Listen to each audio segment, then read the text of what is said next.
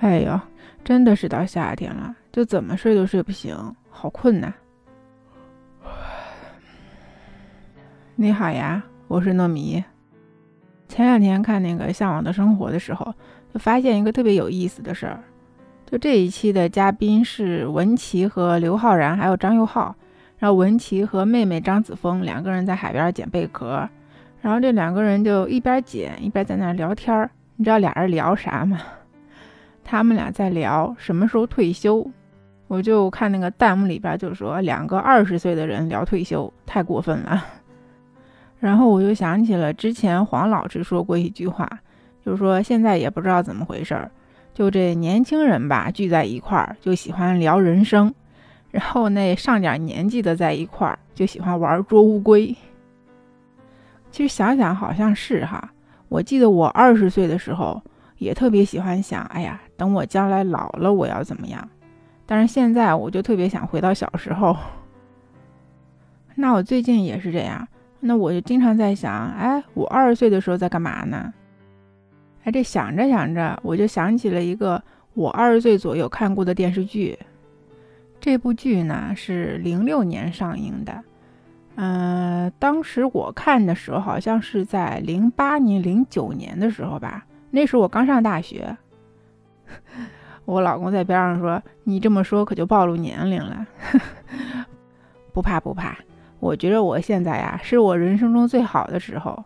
你说说我现在，可爱不天真，简单不单纯。这穿上高跟鞋，穿上职业装，那就是个职业女性。那你说我要是穿上白 T 恤，换上牛仔裤，那又是个可爱的老少女，对不对？我看这部剧都已经是十几年前的事儿了，但是话又说回来啊，我那个时候看的片儿绝对不是什么欧美大片儿。这个剧啊，它是根据王海玲的一个小说改编的，这名字呢叫《新结婚时代》。王海玲呢，她有三本比较出名的书，就是婚姻三部曲，就分别是《牵手》《中国式离婚》，还有完结篇，就是这个《新结婚时代》。那这个电视剧呢，它是奶茶刘若英和梅婷主演的，哎，这两个人我都很喜欢。那刘若英嘛，就不用多说了，每次一进 KTV，先点一首，后来开个嗓。那梅婷嘛，那个不要和陌生人说话，哇，那简直是童年阴影啊。那接下来啊，那咱们就说道说道哈，就刘若英啊，在里边饰演的这个人叫顾小西。他的爸爸是一个大学教授，他的妈妈是一个医院的主任医师，然后他自己呢是出版社的编辑，然后她的老公叫何建国，是郭晓东饰演的。哎呦，这个人可厉害了，他可是他们村唯一一个大学生。然后这顾小西呢有一个同事兼闺蜜叫简佳，她就是梅婷饰演的。然后顾小西还有个弟弟叫顾小航。这帅气多金、挺能干的一个年轻人。然后顾小西他们家呢有一个保姆叫小夏，这小夏呢是何建国的老乡。其实这整个故事啊都是围绕着顾小西他们家和何建国他们家来展开的，就是一个是农村的，一个是城市的，那肯定能碰撞出很多的火花嘛。就文化不同啊，观念不一样啊，它会有很大的差异。就不知道为什么，就是我总觉得以前的电视剧都特别的古板，嗯，所以以前的电视剧我都不爱看。哎，但是这部剧我看的时候就觉得，哎，不一样。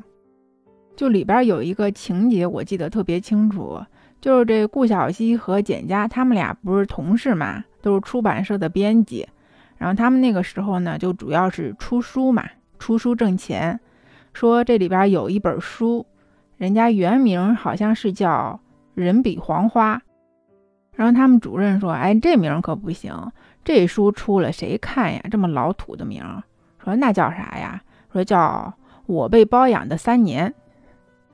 然后顾小西就在线吐槽说：“那还不如叫地下通道的无头女尸呢。”其实，在电视剧里头，顾小西是一个特别逗的人，就心直口快，有什么说什么。然后就刘若英用她特有的台湾腔来说这些话，特别好玩儿。其实你看啊，其实，在零六年就已经知道说要用标题来吸引眼球了，所以诧异不诧异啊？你看那个时候就说我被包养的三年，原来在那个时候就包养和被包养就已经这么流行啦。那说到包养啊，那就要提一下简家，简家是梅婷饰演的嘛？梅婷在这部剧里边颜值很好看，就是比之前的那些剧里边都好看。那简家在这个剧里边的人设呢，就是比较温文尔雅、知书达理的这种。然后呢，他是被一个富豪叫刘凯瑞包养了几年。然后随着年纪一天天变大，他就想结婚，但是刘凯瑞呢又不能跟老婆离婚，所以他就选择了分手。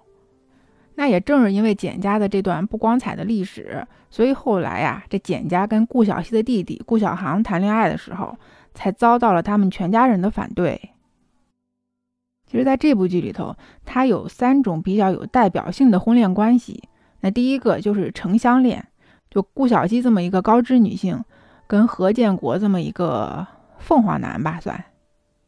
就不是有一句老话说嘛，那谈恋爱是两个人的事儿，但是结婚呢，就是两个家庭的事儿。那这两个人啊，他本来就有很大的差异。那再加上说两家人，那人一多呢，事儿就更多，对不对？所以呢，他们俩离婚啊，就是也是必然的吧。那第二种婚恋关系呢，就是简家跟顾小航这个姐弟恋，他们这一段感情可是真的非常的艰难啊。其实，在这个剧里边，呃，顾小航他们一家人对姐弟恋的看法，其实间接的代表了当时的社会对姐弟恋的看法。其实我现在想想啊。就比如说十年前说姐弟恋，我自己都接受不了。但是现在你要跟我说姐弟恋，我觉得很正常啊，没什么大不了啊。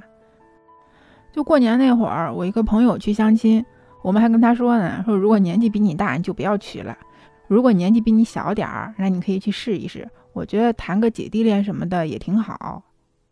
就所以啊，就我们其实现在对姐弟恋的这个接受程度已经非常的高了。那在这个电视剧里头啊，它还有一个婚恋类型，就是忘年恋。就是这个电视剧里边，顾小西的妈妈她是个医生，然后后来她就因为太过劳累就去世了。那她去世之后，就只剩下了顾小西爸爸一个人，因为他爸爸年纪也大了，也需要有人照顾。所以后来顾小西和顾小航就撮合了他爸爸和他们家的保姆小夏两个人在一块儿了。就是人年纪大了，他就需要有一个人来照顾他。那这个保姆小夏呢，他就需要有一个安稳的住处，所以这正好各取所需。那简家和顾小航啊，也是经过了各种事儿吧，反正最后两个人肯定是在一块儿了，就也是有情人终成眷属吧。当然，顾小西跟何建国这俩人就比较曲折了。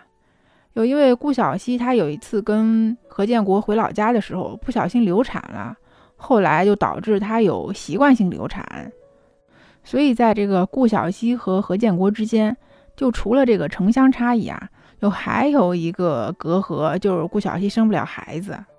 那农村嘛都比较传统，就你怎么着都得生个孩子呀，是不是？那这顾小西她一直生不出来，所以何建国他爸爸。就跟他说，如果再生不出来，你们就离婚。这种，所以后来因为顾小西跟何建国回老家去给他什么嫂子的爷爷奔丧，然后导致顾小西没有见着他妈妈最后一面儿。后来顾小西就跟何建国离婚了，然后离婚之后，可能经过再三考虑吧，然后最后两个人又复婚了。然后最后呢，顾小西不仅生了孩子，还生了一对双胞胎。所以呀，我要吐槽一下这个结局，因为我们中国人都喜欢这种大团圆的结局啊，你好我好大家好，对吧？就不管前边怎么作怎么折腾，反正到最后我们还是相亲相爱一家人。所以你看这个顾小七啊，她前边各种尝试各种治疗，就是没能怀上，哎，到最后复婚不到一年，生了个双胞胎，就一下子就觉得，就本来的那种。呃，就很精致的那种都市感情剧的那个画风，一下子给变了，就有点虎头蛇尾的感觉。就这个结局就太假了，太仓促了。我记得前几年的时候，我还特意去追过这部剧，就重新又看了一遍。那我这次再看，我感触特别深的就是顾小西的爸爸妈妈真的太有智慧了。就他们在劝顾小西的时候，就说话特别的有分寸，特别的有那个度。就后来顾小西他爸爸跟顾小西说：“那如果你实在放不下何建国，你可以考虑跟他复婚。”嗯，然后这个时候他就说了一句话，他说：“呃，新人比旧人有热度，但是旧人比新人有厚度。”这个话我到现在都记着。那你看过这个剧吗？嗯，那不知道你对姐弟恋有什么看法呀？或者你有什么想说的，你就给我留言吧。那我们下一次一起讨论讨论。好啦，欢迎订阅我的专辑，这里是糯米范儿。呃，喜欢我就加群吧，糯米元宝的拼音糯米元宝六幺六。那我们下次再见喽，拜拜。